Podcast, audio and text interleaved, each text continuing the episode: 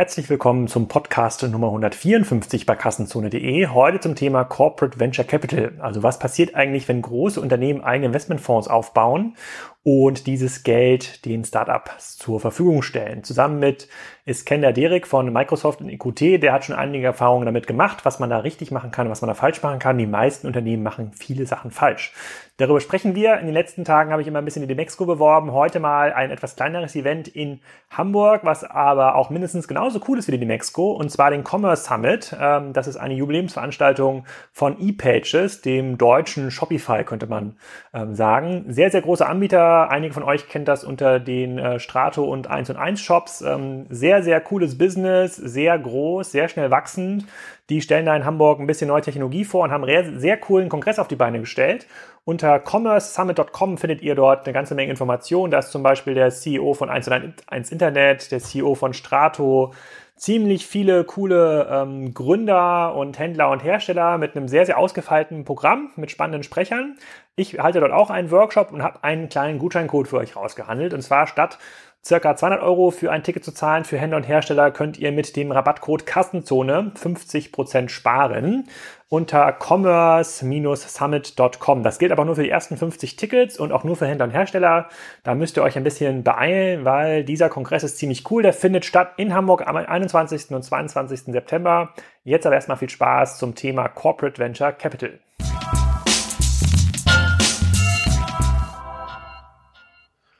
Willkommen zum Kassenzone.de Podcast. Heute zum Thema Corporate Venture Capital. Eigentlich eine Fortsetzung der vielen Podcasts, die ich schon mit Florian Heinemann gemacht habe zu diesem Thema. Vielleicht der heilige Gral zur digitalen Transformation von Konzernen. Heute mit äh, Iskender im Microsoft-Gebäude hier in Berlin. Sag doch mal, wer du bist und was du machst. Ja, ich bin äh, Iskender, Hamburger Jung mit türkischen Wurzeln. Äh, bin jetzt seit fast vier Monaten MD bei Microsoft for Startups beziehungsweise dem Microsoft Growth Accelerator hier in Berlin. Ähm, und dazu noch äh, Venture Partner für EQT Ventures äh, aus Stockholm, was so einer der größten Venture Capital Fonds in Europa ist. Und kannst du mal ein bisschen was zu deiner Historie im Corporate Venture Capital Markt erzählen? Du hast ja da auch ein Paper geschrieben, da gehen wir gleich genauer äh, drauf ein. Ähm, aber warum bist du denn hier besonders geeignet, äh, um das zu erklären? Ich war zuletzt ähm, MD bei Bauer Venture Partners. Äh, Bauer Venture Partners ist ein 100 Millionen Euro Corporate Venture Capital Fonds, äh, ist der Venture Capital Arm von Bauer Media, Europas führendem Magazin und Radiohaus. Und ähm, das war eine klassische Aufbauarbeit äh, mit all den Erfahrungen, äh, die man beim Aufbau eines Corporate Venture Capital Fonds und dem Managen dann vor allen Dingen auch im operativen Betrieb äh, sammeln kann. Davor war ich sechs Jahre Geschäftsführer bei Cope, was eine Tech Consulting und Software Development Boutique war, die am Ende von C3 Creative Code and Content äh, übernommen wurde. Und auch mit äh, Cope äh, haben wir eine Menge im Konzernumfeld gemacht, viel für Axel Springer gearbeitet, für die Deutsche Telekom, Bertelsmann etc. Äh, und auch da waren wir sehr, sehr nah am Thema digitale Transformation dran, so dass ich das Thema Corporate Venture Capital nicht nur aus der VC-Perspektive kennen, sondern auch aus der Perspektive äh, Inkubation digitaler Geschäftsmodelle, ähm, Aufbau verschiedenster Units, um das Thema digitale Transformation nach vorne zu bringen. Okay, kannst du vielleicht mal ein bisschen was dazu erzählen, was dann eigentlich der Unterschied zwischen normalen Venture Capital und Corporate Venture Capital ähm, ist? Dem einen oder anderen Leser oder Hörer wird mhm. das, glaube ich, gar nicht so äh, bekannt sein. Und ob es in diesem Markt jetzt irgendwie einen besonderen Aufschwung gibt. Also gibt es jetzt auf einmal mehr Corporate Venture Capital Funds? Ja, also normaler, Anführungsstrichen normaler äh, Venture Capital Fonds kennzeichnet sich durch viele LPs, Limited Partner. Das sind die Investoren, die in einen ähm, VC Fund investieren. Das können andere Corporates, äh, können Corporates sein, das können ähm, Pensionskassen sein, das können äh, vermögende Unternehmer sein. Das heißt, ein normaler VC-Fund hat verschiedene LPs, verschiedene Investoren und hat keinen strategischen Auftrag. Ein Corporate Venture Capital Fonds kennzeichnet sich vor allen Dingen dadurch, dass er ein LP, einen Investor hat und das ist ein Corporate. Der, ein Corporate VC kann einen strategischen Auftrag haben, muss aber nicht. Da kommen wir wahrscheinlich gleich noch hin. Ja, okay. Und ähm, vielleicht zur Entwicklung in diesem Markt. Ähm, du, mhm. du, hast das bei Bauer ähm, aufgebaut. Wie viele Corporate Venture äh, Funds gibt es in Deutschland? Kommen da irgendwie täglich neue dazu? Hast du da irgendwie Zahlen oder beobachtest du das? Ich habe ehrlich gesagt keine, keine Zahl im Kopf, aber was ich definitiv, definitiv beobachte ist, damit stehe ich glaube ich nicht alleine da, ähm, dass es da schon einen ganz klaren Trend gibt, sowohl in Deutschland, aber auch international. Ähm, wir sehen das jetzt, oder ich sehe das jetzt äh, auch hier bei Microsoft. Microsoft ist ähm, natürliche Ansprechpartner für viele Corporates da draußen, ähm, wenn es darum um, um, digitale Transformationen geht. Und äh, wir haben hier sehr viele Corporates, die sowohl aus Deutschland als auch aus dem Ausland äh, hier reinkommen und sich erkundigen wollen, was ist in der Startup-Welt los. Äh, viele denken gerade darüber nach, einen Corporate Venture Capital Fonds zu gründen, äh, aufzubauen und informieren sich gerade über die richtigen Wege äh, und auch über die falschen Wege. Äh, das heißt, ich sehe da ganz klar einen Trend über die letzten Jahre hinweg und äh, gehe ganz stark davon aus, dass dieser Trend sich zukünftig fortsetzen wird. Ähm, aktuell sind es äh, vor allen Dingen die großen, die wirklich großen Corporates, äh, die, die in die Richtung gehen. Ich glaube, dass, dass mittelfristig auch der deutsche Mittelstand sich stärker mit dem Thema beschäftigen wird. Und dann sind das ähnliche Dimensionen wie jetzt bei Bauer. Du hast jetzt bei Bauer hatte 100 Millionen ja. angelegt. Ist das eigentlich so eine klassische Größe, mit der ein Konzern da einsteigt in den Markt? Oft nicht, oft nicht. Das ist schon eher ähm, äh, das ist schon eher am oberen Ende. Das heißt, also 100 was Millionen, 100 Millionen ist, würde ich sagen, gerade für deutsche Verhältnisse, wenn man über Corporate Venture Capital spricht, äh, schon das obere Ende. Ähm, es gibt viele, die starten mit so einem ersten Ballon mit, ich sag mal, 20 Millionen, 30 Millionen, ähm, aber 100 Millionen ist definitiv schon, schon Überdurchschnitt. Okay, und du hast für diesen Bereich, für diese Branche, hast du ja aufgrund deiner Erfahrung auch ein Paper geschrieben. Das können wir, glaube ich, auch teilen ähm, später Gerne. im Podcast und im Kassenzone. Beitrag, da hast du so ein bisschen darüber geschrieben, was sind eigentlich die verschiedenen Arten von Corporate Venture Capital Funds, was sind so strategische Herangehensweisen, was sind Do's und, äh, und Don'ts. Ähm, und das fängt ja auch im Grunde genommen damit an, ähm, mit dem Vorteilsversprechen eigentlich dieses, dieses mhm. Konstrukts. Äh, da gehen wir gleich mal so ein bisschen ähm, durch, aber die Konzerne, mit denen ihr hier redet oder auch die größeren Mittelständler, die sowas anfangen, ähm, Warum wollen die das denn machen? Weil in der Regel sind das ja Unternehmen und da habe ich ja mit Florian Heinemann ja auch relativ viel im Podcast drüber geredet, die haben noch gar nichts gemacht, die haben irgendwie Digitalisierung verschlafen, beziehungsweise zehn Jahre nichts gemacht. Und jetzt müssen sie mit aller Kraft in diesen Markt rein, äh, sehen, dass die Digitalisierung von innen aus der Organisation heraus irgendwie schwer ist und sagen, na, dann müssen wir ein bisschen was dazu äh, kaufen. Was, das hat sich zumindest in dem Podcast mit Florian Heinemann gezeigt, das ist eigentlich eine sehr naive Annahme, ja. dass man so Digitalisierung ähm, voranbringt. Definitiv. Und da war, um das mal zusammenzufassen, da war eigentlich die Erkenntnis, die ich glaube ich in dem Podcast, der hieß Investieren mit Geld zurückgarantie, mhm. ähm, da war die äh, da, da war die Erkenntnis, dass das ein extrem schwieriges ähm, Vehikel ist, das ist aber für alle schwierig. Ähm, das aber durchaus sinnvoll sein kann, wenn es eines von vielen ist, also neben vielen ähm, Aktivitäten. Mit welchen Interessen kommen dann die Unternehmen, äh, mit denen du hier bei Microsoft zu tun hast oder generell im Markt generell, zu tun hattest? Ja. Du hast dann, du hast ja ein großes, äh, großes Netzwerk in dem Bereich. Ähm, was waren denn deren Ursprungsintention, überhaupt solche Fonds zu gründen? Ähm, das ist eine sehr gute Frage und äh, um es vorwegzunehmen, ich teile die, ich teile die, ähm, die Sicht voll und ganz, dass das Corporate Venture Capital nur ein Baustein, nur ein Puzzlestück von vielen sein kann ähm, im, im Bereich der digitalen Transformation und auf keinen Fall ähm, das eine Vehikel sein darf, in das alle Hoffnungen gesetzt werden. Das äh, ist von vornherein zum Scheitern verurteilt. Ähm, die Intention sind, muss man sagen, äh, gerade und auch die letzten Jahre, wenn man sich die Corporates da draußen anschaut, stelle ich fest, äh, und das ist auch, auch ein Teil meiner, äh, meines Papers, stelle ich fest, dass viele sich genau über diese Frage eigentlich nicht genug äh, hinreichend Gedanken machen. Was will ich eigentlich damit? Ja, für viele ist es eher wow. Ähm, wir müssen jetzt was äh, in Richtung Digitalisierung machen, wir müssen jetzt was mit Startups machen. Ähm, und wir sehen, da gibt es äh, immer mehr Corporates, äh, die gehen das Thema jetzt an und wir brauchen irgendwie auch so ein Venture-Vehikel. es ist cool, ähm, es ermöglicht uns, alleine indem wir, alleine schon indem wir Geld auf den Tisch tun, in diesem Markt mitzuspielen. Ja, und das ist tatsächlich oft ein sehr naiver Gedanke. Und ähm, der Gedanke, sich damit natürlich auch so ein bisschen diese Startup-Welt zu erkaufen. Ja, weil das ist äh, natürlich ein sehr, sehr ähm, charmanter Gedanke, wenn es denn aufgehen würde, zu sagen, okay, ich packe da jetzt 50 Millionen auf den Tisch cool, und dann spiele ich mit in der, äh, in der Startup-Community und profitiere von all den Vorteilen, bin Teil der, äh, dieser Community und glaube übrigens oft auch dran, dass ich mich dann zurücklehnen kann mit diesem Geld, das, das ich da auf den Tisch packe und dann kommen halt alle Startups zu mir, weil äh, ich biete ja Geld. So, ähm, und äh, das ist oft tatsächlich ein naiver Gedanke, ähm, und ein ganz großes Problem, dass genau diese Corporates sich nicht ausreichend Gedanken vorher dazu Aber vielleicht hätte das vor 15 Jahren ja mal ausgereicht. Vielleicht muss man das jetzt, Absolut. vielleicht muss man das in einer genau so Perspektive betrachten. Vielleicht war genau. das vor 15 Jahren, als, ich glaube, der war so der ersten Springer, Tengelmann, äh, ja. kann man sicher sagen. Ja. Da war das, glaube ich, oh, 50 Millionen, das war richtig viel. So, jetzt hat ja jeder jeder Bauernfonds irgendwie 50 Millionen in Berlin äh, und das ist kein sozusagen kein keine strategische Differenzierung mehr mehr möglich. Vielleicht muss man es ja so zeitlich betrachten. Exakt. So, was ist denn was hat denn quasi dann diese Corporate Vehicle, die vor 15 Jahren mit 50 Millionen angefangen haben, sozusagen, was haben die eigentlich über die Zeit gemacht, verändert, äh, damit sie relevant äh, ähm, bleiben, bleiben konnten? Das ist ja so eine Frage, die man sich da. Also erstmal die Frage, konnten die relevant bleiben? So, das ist ja, schon mal generell ja. ein, fair enough, ein fair Fragezeichen, enough, ob sie ja. relevant bleiben konnten.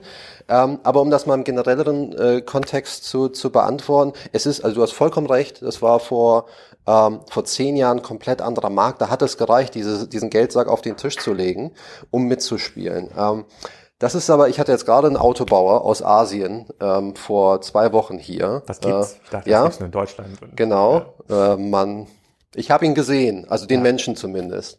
Und ähm, überlegen auch gerade, äh, wir wollen irgendwas in Europa machen in Richtung ähm, Venture Capital. Und da musste ich dem da, das tatsächlich erklären und sagen, dass das früher mal ging, ähm, aber dass das jetzt nicht ausreicht, dass der Wettbewerb am Kapitalmarkt einfach viel zu groß ist.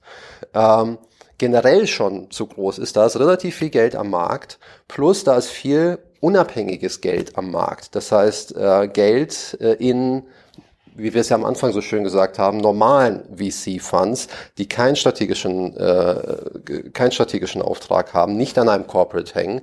Ähm, und dieses an einem Corporate hängen wird halt oft im Markt als negativ gesehen. Warum ist das so? Also wenn ein Startup quasi die gleichen Konditionen bekommen Ja. könnte von einem 100 Millionen Fonds, keine Ahnung, kann es 5 Millionen irgendwie aufnehmen, Ja. das ist so eine klassische Größe für so einen 100 Millionen Ja.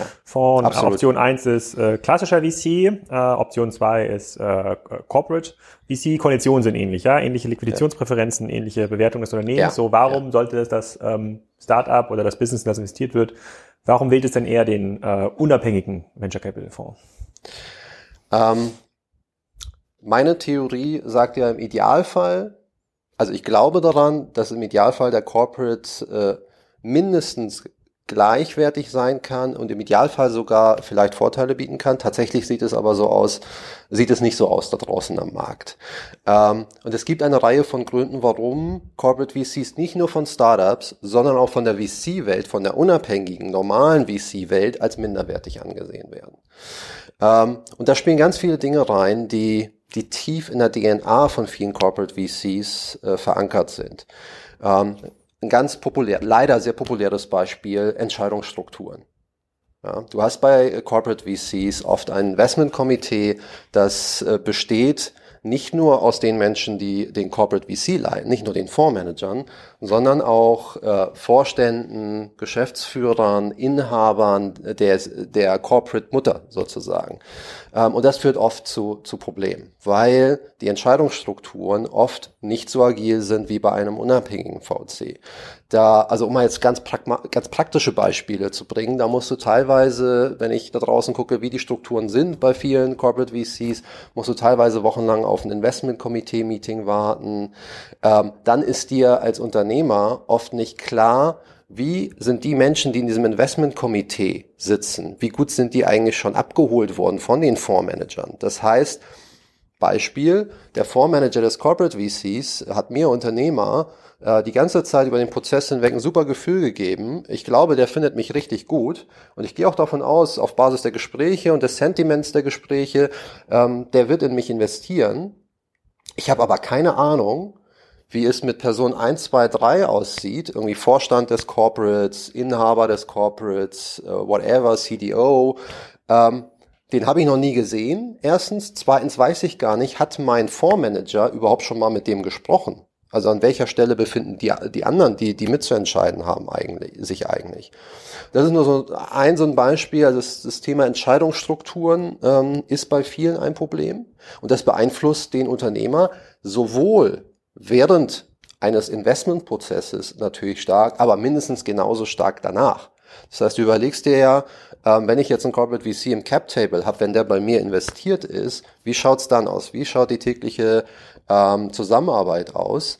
Und wenn du weißt, dass es da diese schwierigen Entscheidungsstrukturen gibt und ähm, wir wissen alle, Startups äh, durchleben schwierige Zeiten, das äh, ist einfach so, ähm, dann willst du natürlich auch einen Investor haben, wo du weißt, der kann schnell agieren, der kann mal schnell eine Bridge machen und muss da nicht durch tausend Gremien gehen.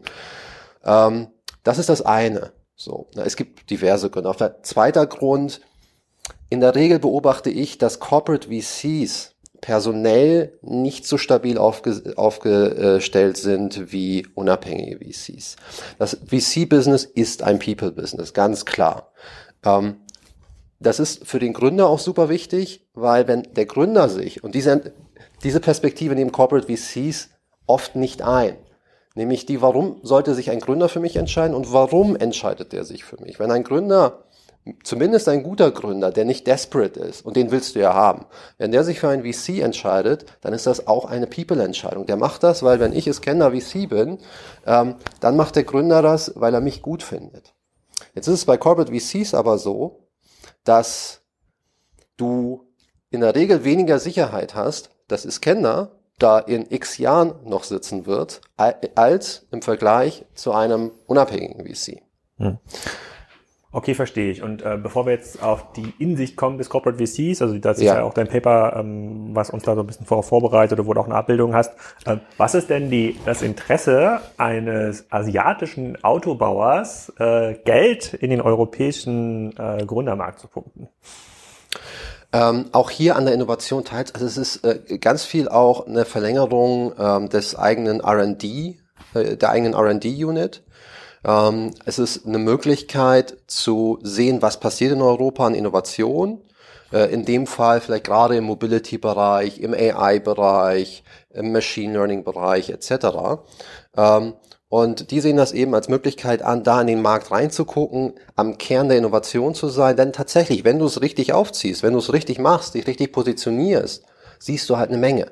Du siehst eine Menge am Markt im sehr frühen Bereich. Du siehst, welche Firmen ähm, gerade entstehen, welche Firmen in welchen Bereichen nachkommen, welche Teams nachkommen, was zum Beispiel auch aus Equihire-Sicht total spannend sein kann.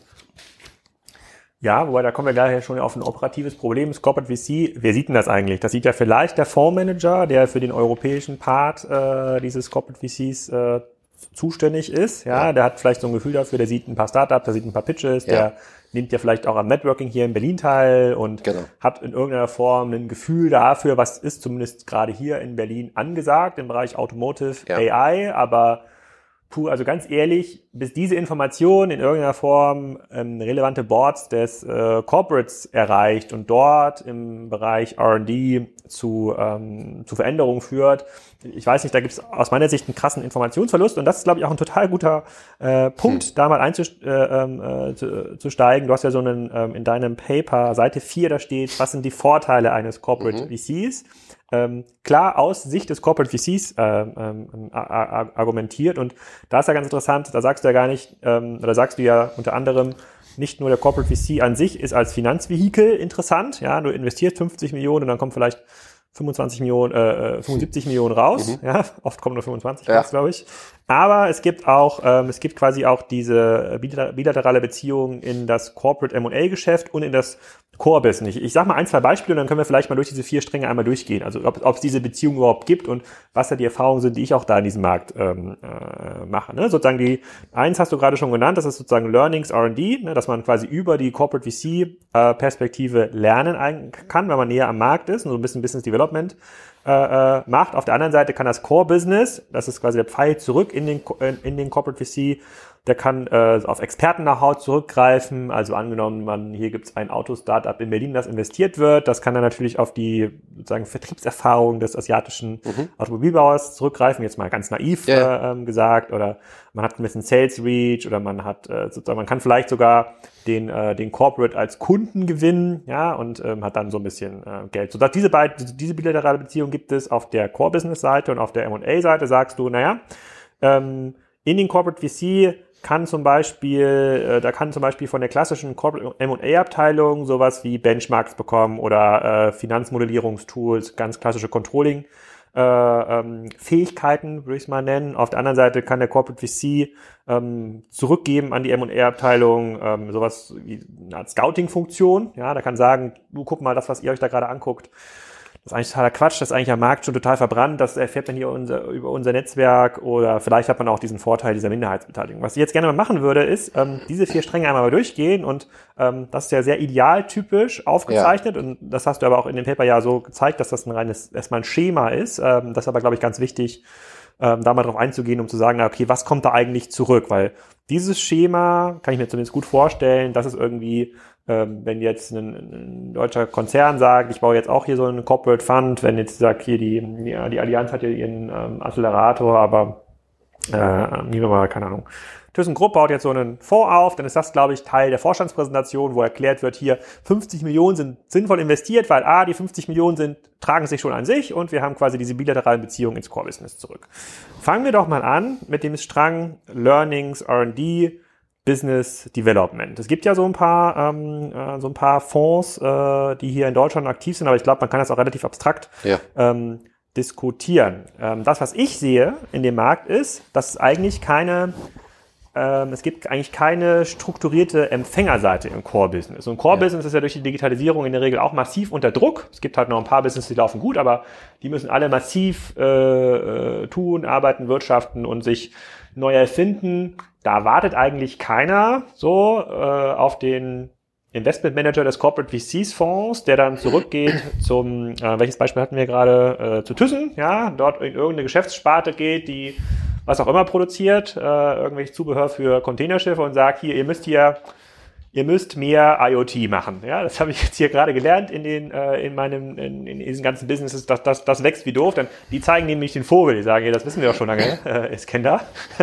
wir machen das schon hier, wir haben ganz andere Probleme. Ja, wir kriegen hier die Produktion in Asien nicht aufgerammt, da haben wir so und kennst du da Beispiele, wo man wo wo man so sagen könnte, ja, guck mal, da, da hat das Corporate richtig gut gelernt äh, von, von dem Investment äh, in ein neues Business oder alleine von diesem, von diesem Scouting, wo das dann zurückgegangen ist ins ins Core-Business? Darf ich Microsoft nennen? Du darfst jeder, du darfst nennen, wen du willst. Also, Nein, tatsächlich ist ja. es so, ähm, die Frage ist äh, absolut berechtigt und ich sehe sehr, sehr wenige da draußen, die das in der Form strukturiert hinbekommen. Und noch mehr als das ist das ein Grundproblem vieler Corporate VCs, dass sie das nicht hinbekommen. Das führt gleichzeitig, also es hat wechselseitige Wirkungen. Es führt einerseits dazu, dass das noch nicht äh, bei vielen noch nicht ideal gelöst ist, führt einerseits das, dazu, dass diese Effekte, die man sich vom Corporate VC verspricht, beim Corporate verpuffen. Umgekehrt führt es aber auch äh, ganz oft zu Problemen beim Corporate VC selbst, weil diese Connection, die eigentlich seinen Mehrwert, also den Mehrwert des Corporate VCs darstellen sollte, am, mehr, am Markt nicht ausreichend vorhanden ist. Ähm, das sagend, äh, ich glaube, aber da können wir später nochmal konkreter drauf eingehen. Äh, ich habe jetzt in meiner kurzen Zeit schon ein, zwei sehr gute Beispiele bei Microsoft gesehen. Ähm, bei Microsoft ist es so, wir haben, also, ja, kann ich später nochmal detaillierter darauf eingehen, wir haben Accelerator, wir haben äh, einen Venture Arm ähm, und wir haben andere Initiativen, die äh, sehr frühphasige Startups äh, adressieren. Microsoft hat gerade äh, ein Startup gekauft, äh, das aus einem der Accelerator-Programme, äh, nämlich aus Tel Aviv, hervorgegangen ist. Äh, und da funktioniert das sehr, sehr gut. Aber nur warum? Weil es ein Buy-in auf sehr hoher Management-Ebene gibt bei Microsoft. Mhm. Ja, da gibt es einen, äh, da gibt's einen Satya Nadella, der sagt, Cloud ist für mich das Wichtigste, strategisch das wichtigste Produkt. Ähm, und diese verschiedenen Startup-Initiativen, die wir haben, müssen auf dieses Ziel einzahlen und entsprechende, ähm, entsprechenden Fokus gebe ich auch auf das Thema und das setzt sich fort in die Organisation rein, äh, so dass das Thema sehr, strategisch sehr hoch aufgehängt ist und das ist der entscheidende Grund, warum es funktioniert. Und da gibt es auch Strukturen, wie Menschen miteinander reden. Ähm, aber genau das sehe ich bei vielen in der Tat nicht. Was ich jetzt aber immer mehr sehe, ähm, äh, in, in Jobbeschreibungen von Corporates, die Corporate VCs aufbauen wollen. Ich sehe, dass sie international noch mehr als in Deutschland, dass sie langsam merken, dass das ein ganz entscheidender Punkt ist. Und wenn du dir ähm, die ein oder andere Job Description in dem Bereich anschaust, siehst du, dass da ganz stark das Thema gestresst wird. Wir suchen jemanden, wir suchen einen Fondsmanager, der Stakeholder Management versteht und der es versteht, ähm, mit Vorständen bei einem Corporate zu kommunizieren, die mit ins Boot zu holen und genau dieses Stakeholder Management hinbekommt.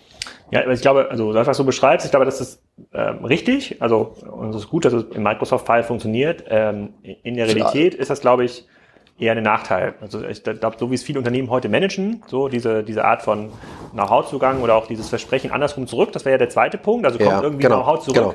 Ähm, das ist eigentlich durch die bestehenden Strukturen und durch die krassen Zielkonflikte, die es in der Organisation gibt und durch das fehlende Verständnis ja auch der äh, Vorstände, die eigentlich ein analoges Business aufgebaut genau. haben, ähm, dreht sich das eher zum Nachteil, weil ähm, diese Impulse, die man da gibt, führen eher dazu, dass man sagt so, oh, jetzt kann das ist aber ganz interessant hier mit dem, äh, mit dem, äh, mit dem IoT, ja, und diesen, machen Sie doch mal eine Präsentation, das würde ich eigentlich gerne mal zeigen, genau. ja, schlagen Sie doch mal dieses Start, das würde ich mir gerne mal anschauen, ja, das ist sozusagen der, der Gewinn eigentlich für den Corporate VC oder das Startup ist, äh, ist negativ, ja, weil, weil es verplempert nur, es verplempert nur Zeit, weil es auf der Empfängerseite gar nicht diese, Kultur gibt, äh, diese Learnings anzunehmen oder zu sagen, komm, wir können daraus irgendwie was, ähm, wir können da irgendwas raus ja. mitnehmen. Und ich glaube auch nicht, und ähm, da, ist, äh, da, da bin ich quasi äh, äh, ähm, durch Transformationsprojekte ein verbranntes Kind. Ich glaube auch nicht, dass man das in irgendeiner Form kulturell erzwingen kann und sagen, komm, wir machen jetzt hier den Startup Best Practice Club. Wir treffen uns alle halbes Jahr mal, da laden wir unsere ganzen Ventures ein und dann quasi die New Business Developer unserer ganzen Abteilung und dann tauschen die sich aus und dann gehen alle zurück an ihre Arbeit und haben total voneinander profitiert. Ich glaube, so,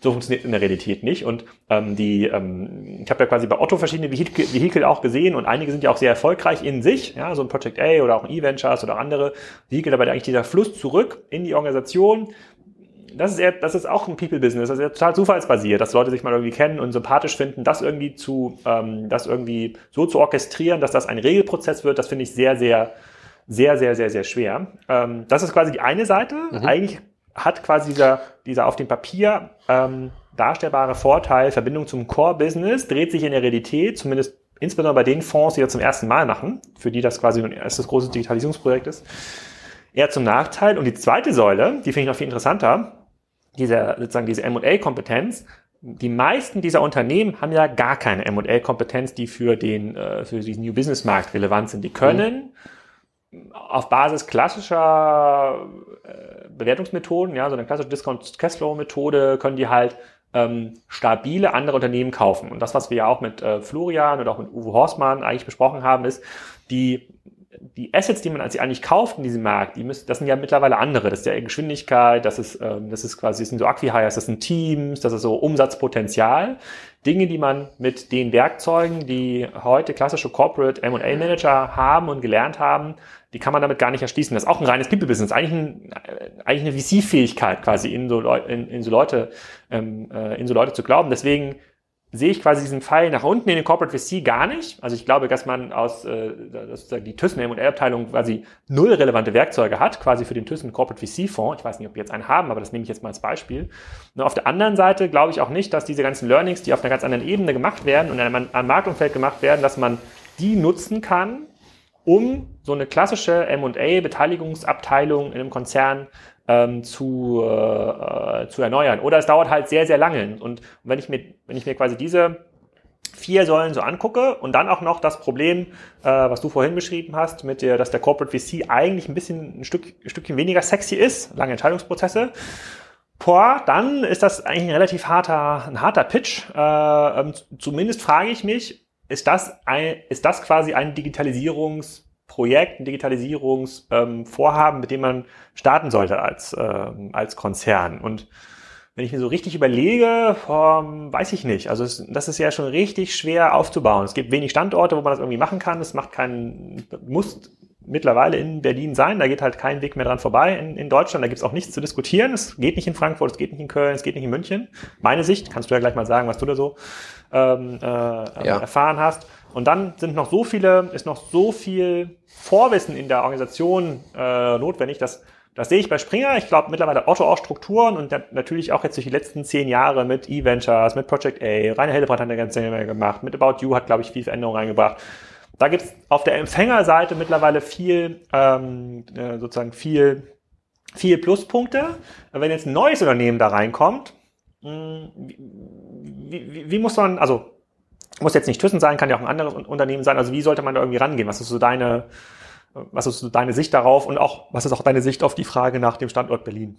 Ja, ähm, also zu, zur ersten Frage, eigentlich haben wir die ja schon ganz am Anfang beantwortet. Es reicht halt nicht, das, das Vehicle Corporate Venture Capital als Allheilsbringer für die digitale Transformation zu sehen. Ähm, das heißt, was muss man machen? Man muss das, ähm, schöne Floskel, aber man muss es ganzheitlich sehen. So, ähm, das ja, heißt, das sagt sich jetzt so einfach. Ja, es ist super, wenn wir alles ja. ganzheitlich betrachten. Ja, Dirk, wir äh, sehen das ganzheitlich, können Sie uns glauben. Ja, genau, genau. Ja, dann ist alles gut. Perfekt.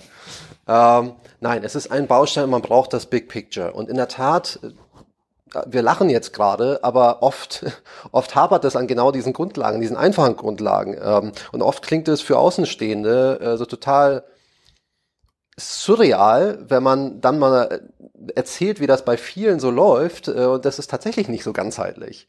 Ja, das heißt, ähm, ich muss mir Gedanken machen, was will ich genau, wie, wie schaffe ich diesen kulturellen Wandel? Welchen, welchen Beitrag soll Corporate VC leisten? Welchen soll M&A leisten? Du hast vollkommen recht, wenn, die, wenn da äh, so ein alteingesessener M&A-Mensch äh, äh, sitzt, der ähm, irgendwie auf EBIT-Basis einkauft äh, und das Venture-Geschäft nicht versteht, dann ist das auch für die, für die Kollegen beim Venture, äh, die das Venture-Geschäft machen, alles andere als dankbar. Da wenn du Pech hast, ist der M&A-Kollege auch noch in deinem Investment-Komitee. Hm. Ja, und der guckt sich äh, dann äh, die Business Cases an und sagt, Herr Dierig, hä?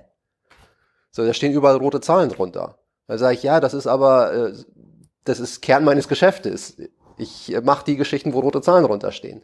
Ähm, das heißt, das muss natürlich, und das macht es ja so kompliziert und das führt dazu, dass viele es nicht optimal machen. Da gibt es ganz starke Wechselwirkungen. In, in einem Idealbild äh, hast du M&A-Menschen, die das Geschäft verstehen, ähm, die vielleicht äh, auch äh, eher aus, aus der jungen Welt kommen, ähm, die Venture verstehen, hast du deinen Venture-Arm, hast du deinen Accelerator oder Incubator. Ich sage auch nicht, dass man all diese Geschichten abdecken muss. Ja, also viele, äh, es gibt ja so beide Extreme. Die einen, die sagen, ja, ich mache jetzt irgendwie Venture Capital und dann ist alles gut. Äh, und dann gibt's teilweise auch die Kollegen, die dann mit aller Kraft alles Mögliche machen. Ähm, also in andere Fonds investieren, eigenen Fonds aufbauen, Inkubator, Accelerator. Ähm, und da glaube ich teilweise, dass, dass innerhalb des Konzerns viele die Differenzierung auch gar nicht verstehen. So. Hm. Ähm, aber in der Mitte liegt wie so oft auch da äh, irgendwie die, ähm, aus meiner Sicht, die Lösung. Du brauchst abgestimmt, du brauchst Units, die aufeinander abgestimmt sind und keine kann für sich alleine dieses Ziel digitale Transformation erreichen. Aber wie, wie soll denn jetzt, nehmen wir mal, nehmen wir mal irgendwas äh, inkognito, sagen wir mal ein deutscher Stahlkonzern, ja. die jetzt in diesem Bereich einsteigen. Ähm, und sagt, komm, äh, Microsoft, äh, ihr seid da irgendwie total weit. Ich habe jetzt hier 50 Millionen, könnte ich mir gut vorstellen. Das habe ich. Ich bin quasi beim Entscheidungsprozess schon so weit. Ich, ich lege diese 50 Millionen nicht in ein neues Stahlwerk an oder zahle dir meine Shareholder aus, sondern ich will in diesem Bereich aktiv werden. Äh, ist Kenner, sag mir doch jetzt mal, was ich machen soll. Was machst du? Also mit dem Vorwissen, dass quasi diese ganzen auf der anderen äh, Empfängerseite diese ganzen Sachen noch nicht so vorbereitet sind, ist eigentlich total harter, ja. harter Sales. Was, ja. was, was macht man da? Also erstmal, ähm, bin ich, äh, glaube ich, dass man das Ganze nach der Unternehmenskultur designen muss. Und da hast du eben was ganz Richtiges gesagt, nämlich, dass man nicht so einfach die Unternehmenskultur ändern kann. Das heißt, ich würde als erstens, als erstes mir anschauen, wie sieht die Unternehmenskultur eigentlich aus. Ähm, denn an der Stelle scheitern viele schon ganz früh im Prozess, beziehungsweise bauen etwas, das zum Scheitern verurteilt wird, weil es nicht mit der Unternehmenskultur zusammenpasst. Das heißt, ich müsste, deswegen kann ich nicht für, für den äh, Allgemeinstahlkonzern habe ich kein Blueprint. Ähm, ich würde reingehen und mir die Unternehmenskultur anschauen, mir die Menschen anschauen, gucken, wie ticken die, ähm, was, was sind deren, was sind deren Agendas? Ja, es ist, ähm, so, was ist das Ziel jedes Einzelnen? Versteht er das Business? Wie gut versteht er es? Und würde versuchen, dann eine Struktur zu finden, die auf diese vorhandene Unternehmenskultur ähm, zugeschnitten ist und dann aber idealerweise so wachsen kann, dass sie die Unternehmenskultur ins Positive dreht und mit dieser Unternehmenskultur weiter wächst. sehr allgemein ähm, gehalten die Antwort. Ähm, aber für viele, ich sag vielen Corporates, die mit mir über das Thema sprechen, ja, das, was du gerade gesagt hast, ihr seid noch meilenweit davon entfernt, ernsthaft Venture Capital zu machen. Okay, ihr wollt mal so ein bisschen schnuppern, ähm, ihr wollt ein bisschen lernen, dann investiert doch, fangt doch mal damit an, vielleicht mal in einen Venture Capital Fonds als LP zu investieren. Und, das ist aber auch ganz wichtig, da kommt auch wieder, ähm, bist du auch direkt bei einem Thema, das du auch jetzt schon mehrfach äh, unterstrichen hast, einfach Geld reintun und dann auf Learnings hoffen, geht halt auch nicht. So, das heißt, das heißt, du musst dir dann, wenn du sagst, okay, ich, ich will das Thema mal so, so langsam soft angehen, indem ich Geld in einen anderen Venture Capital Fonds investiere, solltest du auch von Anfang an dir äh, eine Strategie dafür zurechtlegen. Das heißt, was heißt das? Bin ich exklusiv für mein äh, für meinen Bereich, für mein Segment bin ich der exklusive LP, der exklusive Investor für den Fonds, in den ich investieren möchte. Wie kann ich mit dem zusammenarbeiten? Keine Ahnung. Macht der mit mir vielleicht, ich kenne VCs, die machen dann, setzen sich dann hin regelmäßig äh, mit ihren interessierten Corporate LPs und machen Dealflow Screening. Die gehen dann mit denen durch ihren Dealflow durch. Ähm, das hilft den Corporates, ein Gefühl für die Themen zu entwickeln. Der ein oder andere Corporate sagt dann aber auch, äh, ich bin durchaus interessiert, dann vielleicht mal ein direktes Investment zu machen. So. Ähm, und damit nimmst du schon mal eine Menge Risiko am Anfang raus und gibst ihm ein bisschen mehr Zeit, dem Corporate, sich an das Thema Corporate Venture Capital zu gewöhnen, ähm, sich an die Startup-Landschaft äh, zu gewöhnen, sich daran zu gewöhnen, dass da halt systemimmanent in der Regel rote Zahlen drunter stehen in den schönen Berichten, LP-Berichten, die man dann von seinen äh, VCs bekommt. Ähm, und würde dann gucken, wirklich eine intensive Beziehung zu, zu meinem VC oder meinen VCs, in die ich investiere, zu Okay, wenn ich jetzt der Stahlkonzernmanager wäre, würde ich sagen, ich kenne, ich habe aber gar keine Zeit und äh, der, ich, ich will mehr machen, ja, ich muss ja. mehr machen, weil ich habe die letzten zehn Jahre nichts investiert, sondern Immobilien gekauft und äh, habe nichts in Digitalisierung gemacht, habe weder die Leute noch die Technologien äh, noch die Fähigkeiten. Ja. Ich muss da quasi ein bisschen mehr Gas geben und da sagt halt der bei diesem Investment äh, als LP in einer Form, sagt halt der Florian Heinemann, naja, das ist richtig, methodisch, ne, das ist eines von diesen zehn Dingen, die man irgendwie machen sollte, ja. aber oft ist ja so, wenn ein Fonds neu aufgebaut wird, ähm, die Flops, die decken sich ja viel schneller auf als die Erfolgsbeispiele. Ja, du hast quasi ja. ein halbes Jahr, zwei Jahre, drei Jahre, vielleicht siehst du nur Flops. Ja, absolut, und, absolut. Und wenn, da, du weil du sagst, das ist quasi die erste Lernkurve, äh, für den Einstieg in diese Welt äh, des, des Venture Capitals. Ist für das Corporate halt ein bisschen doof, weil es in, in seinem Jahresreporting, Halbjahresreporting, ist es auch immer nur, nur rot. Ne? Also es sieht, weiß noch gar nicht, woher kommt eigentlich das, der Return aus dem Investment. Und dann noch so fünf, sechs Jahren, ich glaube so Project A ist 2012 gegründet worden, da sieht man jetzt schon, es, es, es geht langsam auf. Ähm, äh, das macht halt extrem, das macht halt so extrem schwer. Aber vielleicht kannst du ja mal sagen, gibt es irgendwelche äh, außerhalb von Microsoft, da kommen wir ja gleich nochmal konkret zu, gibt es so Best Practices, also Unternehmen, die das heute gut machen aus deiner Sicht? Dieses Corporate VC-Geschäft. Generell das Corporate VC-Geschäft. Ja. Also super spannendes Beispiel, es wird auch oft genannt, äh, ist Intel. Äh, und die haben äh, wirklich schon sehr, sehr früh angefangen. Ähm, und was ich da sehr spannend finde, ist, die haben, glaube ich, schon in den 90ern angefangen mit dem Thema. Da gab es den Begriff Corporate Venture Capital wahrscheinlich noch gar nicht. Ähm, und haben zum Beispiel angefangen, das zu sehen. Und das, das, das finde ich interessant. Nicht als Vehikel, um kurzfristig, und kurzfristig meine ich irgendwie innerhalb von fünf Jahren Returns auf den Invest direkt zu sehen, sondern Demand zu, zu Nachfrage zu stimulieren im Markt. Also was haben die gemacht? Äh, die haben investiert in äh, in Hardwareprodukte im Bereich Audio, Video, äh, Grafik und auch in Softwareprodukte, die den Bedarf an Prozessoren, die Intel herstellt, steigern. So. Ähm, und das sind Intentionen, die für mich die richtigen sind. Also wenn du jetzt äh, Corporate Venture Capital machst, weil du äh, da einen Return, einen direkten finanziellen Return sehen willst innerhalb der nächsten Jahre, dann lass es dann mach es lieber nicht. Und ähm, wenn das ein Problem ist, was du eben geschildert hast, dass da in den Reportings in den ersten fünf, sechs, sieben Jahren rote Zahlen stehen werden, das sage ich auch jedem Corporate. Ja, dann sage ich, dann mach es nicht, lass es. Da hat keiner Spaß dran. Äh, das müssen die vorab verstehen. Äh, und es gibt ja tatsächlich, es gibt auch Panasonic, was viele nicht auf dem Schirm haben, die in strategische äh, Felder im Bereich Home Entertainment etc. schon vor vielen, vielen, vielen Jahren investiert haben. Samsung macht es jetzt, wird sich herausstellen, wie erfolgreich das langfristig äh, sein wird. Äh, Samsung macht gerade einen sehr bolden Move mit, mit Samsung Next und dem Felix Petersen, der das hier gerade in, in Berlin aufbaut. Äh, sehr spannendes Konstrukt. Ist das auch ein Corporate VC oder? Ja, es ist ein sehr spannendes Konstrukt. Die machen Venture Capital Investments äh, und zwar in einer sehr, sehr hohen Taktzahl. Äh, plus, und das ist sehr spannend, äh, die wollen innerhalb dieses Konstruktes Samsung Next, äh, die Kollegen, auch M&A machen und haben zum Beispiel Ansätze, wo sie sagen, äh, wir nutzen das auch als, als Scouting-Konstrukt, äh, kaufen mit diesem Konstrukt teilweise auch Startups, die wir nicht direkt in den Konzern integrieren, sondern mit Samsung Next managen. Weil wir wissen, dass oft genau an dieser Stelle, wo ein Startup in den äh, äh Konzern integriert wird, dass da ganz viel verloren wird für beide Seiten. So. Und wir versuchen uns da so ein bisschen als Proxy dazwischen zu schalten. Sehr interessantes Konzept, das ich mit, mit äh, also wirklich sehr hohem Interesse verfolgen werde die nächsten Jahre. Warum macht äh, Samsung das hier? Also, oder haben die doch an, an ihrem Heimatstandort da noch? Haben die auch. Die haben mehrere Standorte in Asien äh, als auch in den USA, aber Berlin ist jetzt äh, deren, äh, deren Hauptstandort für Europa ähm, und wollen damit den, den europäischen Markt angehen. Kannst du noch mal, äh, bevor wir nochmal zu Microsoft kommen, ja. noch was zur Standortfrage ähm, ja, sagen? Klar. Es gibt ja so ein paar Corporates, die jetzt auch in ja.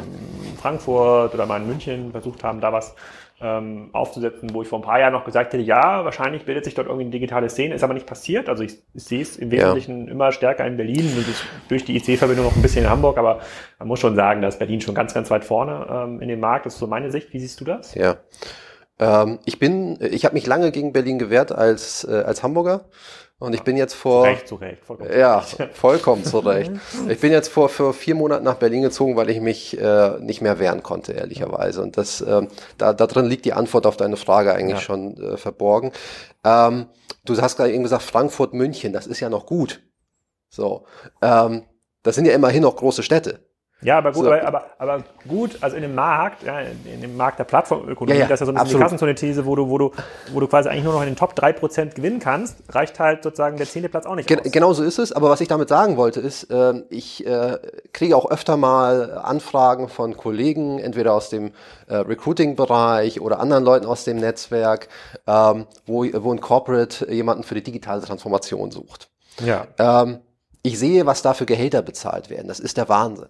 Ja, also im, im Vergleich, im, im Vergleich zum, Braucht mal Zahlen. zum, zum, Sag doch mal was. Was kriegt man denn bei so einem Mittelständler, der irgendwie so 500 Millionen bis 2 Milliarden irgendwo in der Provinz bei Stuttgart macht? Was kriegt man denn da als CDO? Als CDO. Ja, das wäre meistens so die Stelle für digitale Transformation. also ich habe ich hab Gehälter gesehen von, die bei, bei, mal sagen so 150 bis 200k für nicht CDO-Level, mhm. sondern irgendwie Head of Innovation. So, ja. da geht's dann so los. Und dann kannst du da ja irgendwie mit Multiplikator von zwei äh, bis teilweise drei vorstellen, wie sich das dann bis auf CDO-Ebene äh, weiter multipliziert sozusagen. Also Wahnsinn im Vergleich zu dem, was wir in der Startup-Welt sehen. Ja? Das stimmt, das stimmt. Ich hatte, ich hatte, ich hatte, ich weiß gar nicht, wie ich gestern darüber geredet habe. Ähm, das ist natürlich ein, das ist ein sexy Gehaltslevel, aber wenn man ähm, sich so ein bisschen mit diesem Markt, äh, ach genau, mit Jochen Krisch, der, der hatte ja. vorletztens, äh, vorgestern uns besucht. Ähm, das Problem bei dieser CTO-Position ist auch, wenn man da mal 500.000 Euro irgendwo auf dem Dorf bei Stuttgart äh, ähm, bekommt. Ähm, durch, die, durch die Struktur der Digitalisierung ist es ja eigentlich klar, dass es scheitert. Ne? Man kann quasi die Digitalisierung nicht über so eine CDO-Funktion genau. etablieren. Das heißt, er, also er scheitert in seinem Business innerhalb der nächsten drei Jahre. Jetzt kann man sich überlegen, nehme ich jetzt drei Jahre 400.000 Euro mit, genau. ne? sozusagen genau, so bin aber verbranntes Kind und starte nochmal neu durch oder ähm, aber gut, das ist, die Frage ein, ist, anderes Thema. Genau, die Frage Thema. ist, wie verbrannt man dann ja. tatsächlich ist, weil ich glaube, ja. die, die drei Jahre Erfahrung, ähm, die kann man dann wiederum sehr gut monetarisieren bei anderen Corporates, aber das ist nochmal ein anderes Thema. Das stimmt, genau. Ja. Nur ist die Erfahrung quasi nach vorne raus nicht relevant. Aber das ist ein anderes ja, Thema. Das genau. ein anderes Thema. Lass, aber, mal, lass mal über Erfolgsbeispiele sprechen. Wir wollten ja nochmal, ähm, mhm. äh, du wolltest ja nochmal ein bisschen erzählen, was ist denn die Intention von Microsoft äh, ja. hier? Ihr habt ja quasi das ja, habe ich jetzt gar nicht bisher so als Corporate VC wahrgenommen. Ihr seid nee. ja so eine Art äh, Accelerator-Struktur, genau. die jetzt auch neu irgendwie durchstartet. Kannst du mal ein bisschen was dazu erzählen, was ihr hier genau macht? Und du bist ja auch der MD äh, genau. in, für, für den Bereich. Genau. Ähm,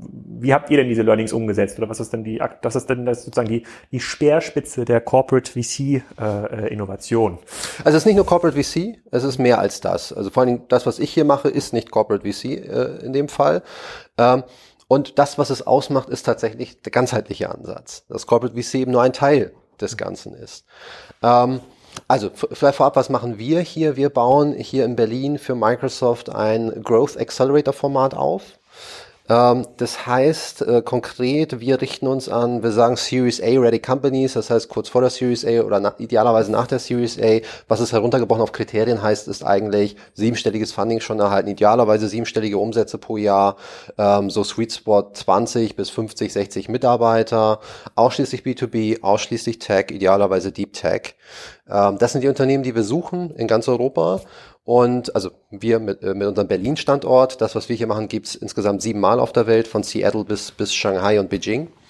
Ähm, und wir investieren kein Geld mit dem Accelerator-Programm, mit dem Growth Accelerator-Programm und nehmen auch keine Anteile.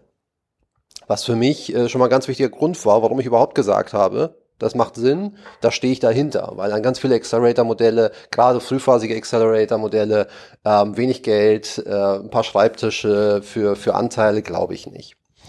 Ähm, und wir helfen, wir helfen B2B Tech Companies beim Skalieren. Durch Customer Access, Tech, da komme ich gleich nochmal hin, weil es ein sehr gutes Beispiel ist für wie arbeitet so ein Konstrukt mit dem Corporate zusammen. Ähm, also Customer Access Sales ist äh, unser Nummer eins Thema, das zweite technischer Support, das dritte ist Executive Coaching. Ähm, wir sagen, wir helfen Series A Foundern, können auch Series B Founder sein. Wir haben jetzt in unserem ähm, in unserem Selektionsprozess für unsere erste Kohorte haben wir ein Unternehmen mit 15 Millionen Funding, wir haben zwei Unternehmen mit 10 Millionen Funding. Ja, das ist so ein bisschen irritierend, wenn man dann hört Accelerator, hä? wie geht das zusammen? Wir sind kein klassischer Accelerator und den Namen werden wir wahrscheinlich mittelfristig auch ändern. Ähm, und ich weiß beim Thema Executive Coaching, wir versuchen Gründer an die Hand zu nehmen bei den Themen, die Post-Series A am skalierungsrelevantesten sind. Das sind Themen wie zum Beispiel Pricing Strategy, was wir mit Simon Katscher machen werden, Negotiation Strategy, Sales Strategy, Talent Development, wie entwickle ich mein Talent als, als Leader weiter.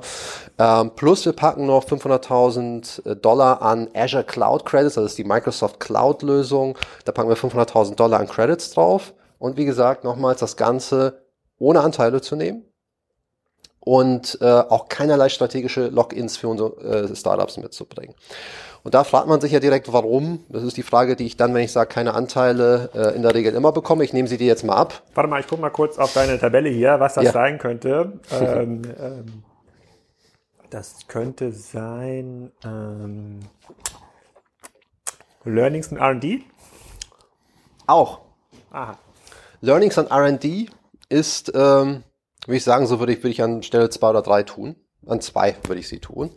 Ähm, und wie gesagt, äh, Microsoft hat gerade, äh, und das ist nicht zum ersten Mal passiert, äh, ein Accelerator Startup, also ein Ex-Accelerator Alumni ähm, gekauft. Ähm, und wir sehen natürlich viel am Markt, das für unsere Kollegen von Microsoft Ventures, mit denen wir zusammenarbeiten, sehr relevant ist. Ähm, und wir sehen auch, äh, also jetzt Richtung Learnings, R&D, wir sehen, was braucht, was brauchen die Startups da draußen, an, an Funktionen, an Features, wenn es um die Nutzung von zum Beispiel der Microsoft Azure Cloud geht. Warum nutzen die das nicht und nutzen eher Amazon oder Google? Was sind da die Features, die die brauchen? Was ist vielleicht der Support? Was brauchen die? Das gehen wir zurück in die, in die Business Units und das passiert tatsächlich. So. Aber noch wichtiger ist, warum machen wir das? Ähm, ich habe äh, anfangs kurz gesagt, für Microsoft ist das Thema Cloud heute, aber vor allen Dingen nach vorne gerichtet, das mit Abstand wichtigste, strategisch gesehen. Und Microsoft ist, das ist vielleicht so ein bisschen ähm, kontraintuitiv, äh, man denkt da nicht sofort dran, aber Microsoft ist vielleicht das beste Beispiel für digitale Transformation gerade weltweit ähm, weil der Konzern, also man denkt da nicht so, man denkt, okay, Technologieunternehmen, warum müssen die sich digital transformieren? Aber die kommen halt von, von, von, von Microsoft Office, von Windows etc. Und seit Satya Nadella gibt es einen ganz starken Shift zur Azure Cloud. Und bei Microsoft geht es geht ganz viel darum, in dieses Ziel, das Geschäft zu transformieren, in die Cloud zu transformieren. Da geht sehr, sehr viel ähm, darum. Und wir helfen dabei, wir helfen dabei, diese Transformation in die Cloud zu ähm, verstärken. Und äh, das heißt was? Wir durch unser Konstrukt stärken wir das Cloud-Geschäft von Microsoft. Wir sehen, ist eigentlich ein, mit, mit, einer, mit einer KPI kann ich eigentlich die gesamte Frage schon beantworten. Bei unseren sieben Accelerator-Programmen, die wir weltweit haben, haben wir eine Conversion Rate von über 90 Prozent der Startups, die danach auf Azure wechseln. Nicht, weil sie gezwungen sind. Das tun wir nicht und wollen wir nicht. Aber die sehen den Business Value da drin. Das heißt, wir durch unser Programm befeuern das Ziel, das Nummer eins Ziel äh, des, des Microsoft äh, Kerngeschäftes und der Microsoft Strategie, nämlich die Usage der Azure Cloud zu stärken und das in einem noch sehr frühen Bereich, den das Kerngeschäft von Microsoft noch nicht so abbildet. Würdest du, würdest du sagen, ist das dann auch das erklärte strategische Ziel? Also es ist, ist, ja, äh, ist ja vollkommen fein, im Grunde genommen eine Art Vertriebsvehikel für Azure zu sein? Hm. Es ist kein, unser Nummer eins Ziel, also das ist eins der Ziele, die durch eine natürliche Entwicklung dabei rauskommen sollten, dass wir damit Azure auch ähm, dass wir damit Azure stärken. Niemand sieht unsere Organisation als Vertriebsorganisation ein. Das ist uns, das ist uns auch ganz wichtig. Unser Nummer eins Ziel ist es, ähm, unseren Startups zu helfen. Und Microsoft möchte sich als Plattform positionieren. Microsoft möchte sich in dieser Startup Community stärker positionieren. Und warum, auch da nochmal, und gerade deshalb ist es so interessant, diesen Ansatz zu haben, der disruptiv ist für, für viele Corporates und zu sagen, mir ist egal, ob ich da jetzt noch ein paar Anteile bekomme oder nicht, weil ich mache das nicht, um direkt ein Financial Return zu sehen. Ich mache das, weil ich weiß, was es wert ist, wenn ich mich als Brand langfristig in dieser jungen, noch jungen Startup-Welt etabliere ähm, und mich da etabliere, wo Unternehmen, wo die nächsten Unicorns entstehen, aber eben auch nicht morgen oder übermorgen entstehen, sondern in fünf, sechs, sieben, zehn Jahren entstehen. Okay, das ist interessant, weil ähm, angenommen, wir packen es jetzt mal in diesen Bereich Corporate VC oder ja. sozusagen Corporate VC ähm, ähm, Vehikel, dann, dann quasi das, diese als Argument rauszustreichen, was jetzt für den deutschen Stahlkonzern noch am wichtigsten ist, Return eigentlich aus dem Investment äh, ähm, zu, ähm, zu, zu erzielen, sagst du, das ist eigentlich die alte Sicht, ne? sozusagen, es ist viel wertvoller, Zugang zu dem Markt zu erhalten, sein Plattformgeschäft, bei euch ist das so das Cloud-Geschäft, äh, damit zu hebeln. Ich glaube, das ist natürlich jetzt für den für den Stahlkonzern Vorstand, das ist schon, boah, das, der Drops ist echt schwer zu ja, rutschen, muss man, definitiv. schon, muss man schon sagen. Ne? Definitiv. Kommt, eigentlich investierst du in den Bereich, in eine, eine Art, du enablest irgendwie dein, äh, in eurem Fall ist das vielleicht ein bisschen einfacher mit dem Azure-Geschäft als jetzt mit dem Stahlkonzern, äh, aber ähm, das ist natürlich jetzt sozusagen dieses Argument des Financial ähm, Returns oder zumindest kein Geld verbrennen da rauszunehmen, boah, das ist schon kein, das ist nicht ganz so, das ist nicht ganz so einfach. Wenn ich jetzt mal die Startup-Perspektive da einnehme und sage, komm, ich mache jetzt hier mit, äh, sozusagen, ich, angenommen, ich jetzt hier mit Spriker mit ne, und sage, mhm. komm, lass doch mal zusammen Lass doch mal gucken, welche fünf äh, Kunden habt ihr denn äh, ähm, hier, die so ein bisschen in unsere Welt passen, die vielleicht schon auf, äh, auf Azure sind oder noch nicht auf Azure sind. Kann ich dann zu eurem Vertrieb gehen und sagen, hier, die eins, zwei, drei, vier, fünf gehen wir jetzt gemeinsam an? Das machen wir gemeinsam. Genau das machen wir gemeinsam. Und da ist mit ist mit das, das spannendste Thema, wenn es darum geht, wie kann so ein Konstrukt mit dem Corporate zusammenarbeiten. Mhm. Ähm, wir haben Startups aus unserem internationalen, sieben internationalen Accelerator Programm, die einen signifikanten Teil ihres Dealflows über Microsoft generieren. Mhm. Was nicht funktioniert ist, ist irgendwie so die Leanback-Haltung. Äh, ich bin jetzt äh, da beim Accelerator von Microsoft drin und Microsoft bring mir mal bitte jetzt fünf Enterprise-Kunden auf den Tisch. Das funktioniert nicht. Aber wir arbeiten da gemeinsam dran. Wir zum Beispiel hier sind sehr eng verzahnt mit der deutschen Organisation. Wir sind mit unserem Microsoft Accelerator nicht Teil der deutschen Organisation. Wir berichten direkt an Redmond. Mhm. Ähm, aber wir arbeiten sehr eng mit den deutschen Kollegen zusammen. Warum? Weil wir uns gegenseitig brauchen. Wir brauchen das Sales, das deutsche Sales-Team, damit die unsere Startups äh, bei Kunden unterbringen. Die finden das, was wir machen, super spannend. Ähm, weil wir den Kollegen bei der digitalen Transformation helfen können. Ich habe jetzt schon wirklich mehr als eine Handvoll äh, Kollegen in den vier Monaten ähm, gehabt, die mich angerufen haben oder mir eine Mail geschrieben haben aus dem Microsoft-Team, aus dem Microsoft Leadership-Team in, in Deutschland ähm, und die gesagt haben, hey, mein Kunde, ich betreue hier die und die Enterprise-Kunden und die sind total interessiert an neuen Startup-Produkten, an neuen Lösungen, die, die ein Business Value für sie darstellen und würden damit zum Beispiel auch sehr gerne mal äh, Proof of Concepts ähm, durchführen in der Cloud. Ja, das heißt, das ist ein ganz interessantes Thema für viele Enterprise-Kunden zum Beispiel. In Deutschland gerade ist Cloud noch ein ist noch schwierig zu greifen. Viele ähm, können sich noch nicht durchringen, komplett auf die Cloud zu gehen, sind aber total bereit, äh, mal Tests zu machen, Proof of Concepts. Und da kommen wir zum Beispiel ins Spiel und sagen, guck mal, wir haben hier für dein äh, lieber Manufacturing, liebes Manufacturing-Unternehmen, äh, wir haben hier eine AI-Lösung ähm, im Bereich Business Intelligence, mit denen du, mit der du deine Effizienz in deiner Produktion um steigern kannst. Lass uns die Lösung mal für dich in der Cloud installieren und für dich nutzen A, hast du idealerweise einen Mehrwert durch die Software dadurch. B, ist das gleichzeitig ein schöner Proof of Concept für eine Cloud-Applikation. Hilft dem Startup, hilft Microsoft, weil Microsoft dadurch seine eigene Cloud-Lösung beim, beim Unternehmen schon mal langsam einbringen kann.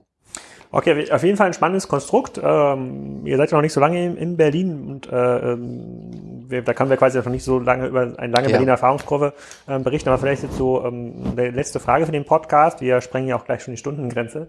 Ähm, was, was sind so die großen Dinge, die du quasi jetzt von diesem Accelerator-Programm hier in, äh, in Berlin äh, noch erwartest in diesem Jahr? Also gibt es quasi irgendein so Moment of Truth, irgendwas, so ein Coming Out? Also bisher habe ich euch noch gar nicht so stark wahrgenommen. Ja, und es gibt auch erst, also es gab den Microsoft Accelerator seit dreieinhalb Jahren. Das war aber ein anderes Format, das war so ein klassisches Frühphasenformat, äh, war Teil der deutschen Organisation. Das, was wir jetzt hier neu aufbauen, da sitzen wir jetzt seit drei Monaten dran. Wir haben nächste Woche unseren Jury Selection Day, wo ähm, 23 Companies präsentieren werden gegenüber einer Jury, die besteht aus VC-Freunden, aus äh, ganz vielen aber auch äh, Microsoft-Kollegen aus dem Microsoft Leadership Team. Äh, und wir haben vielleicht ganz interessant ein durchschnittliches Funding von vier Millionen pro Company. Hm wenn man sich die selektierten Unternehmen anschaut. Ähm, und also ehrlich, vier Millionen Funding sind quasi in, in den Unternehmen, Unternehmen drin, schon die drin im, im Schnitt. Teilnehmen. Genau, okay. genau. So, also das sagt halt viel über über die Phase aus, die wir adressieren. Ähm, und äh, wir starten dann, also wir werden Ende des, des Monats, äh, werden wir dann unsere 10 bis 20, 12 äh, Companies selektiert haben. Ähm, das passiert dann nach dem Jury Day und starten Anfang September in unsere erste Kohorte. So, und ähm, Moment of Truth, wir werden, also international gibt es dieses Konzept seit über einem Jahr an sechs Standorten und die, die Erfolgsraten, die KPIs sind ehrlicherweise viel, viel besser, als ich sie erwartet hätte. Ich hatte da bei dem einen oder anderen Punkt mein, mein Fragezeichen, extrem gut. Wir müssen das jetzt in Deutschland beweisen und die erste Kohorte wird, wird unsere erste Gelegenheit sein, das kann zu noch, beweisen. Kann man sich noch bewerben? Nein, leider nicht mehr, nicht, nicht mehr für jetzt. Die zweite äh, Kohorte startet im März, aber wir sind also äh, offen für, für jetzt schon für Bewerbungen und Kandidaten, um über die nächste Kohorte zu sprechen. Okay, dann poste ich quasi einfach deine E-Mail-Adresse und Gerne. mit dem Gutscheincode Kassenzone liest du es auf jeden Fall, äh, liest es auf jeden Fall durch. Wenn wir auch ein Tracking haben, ob das hier, ob das funktioniert. Sehr gerne, äh, das machen wir.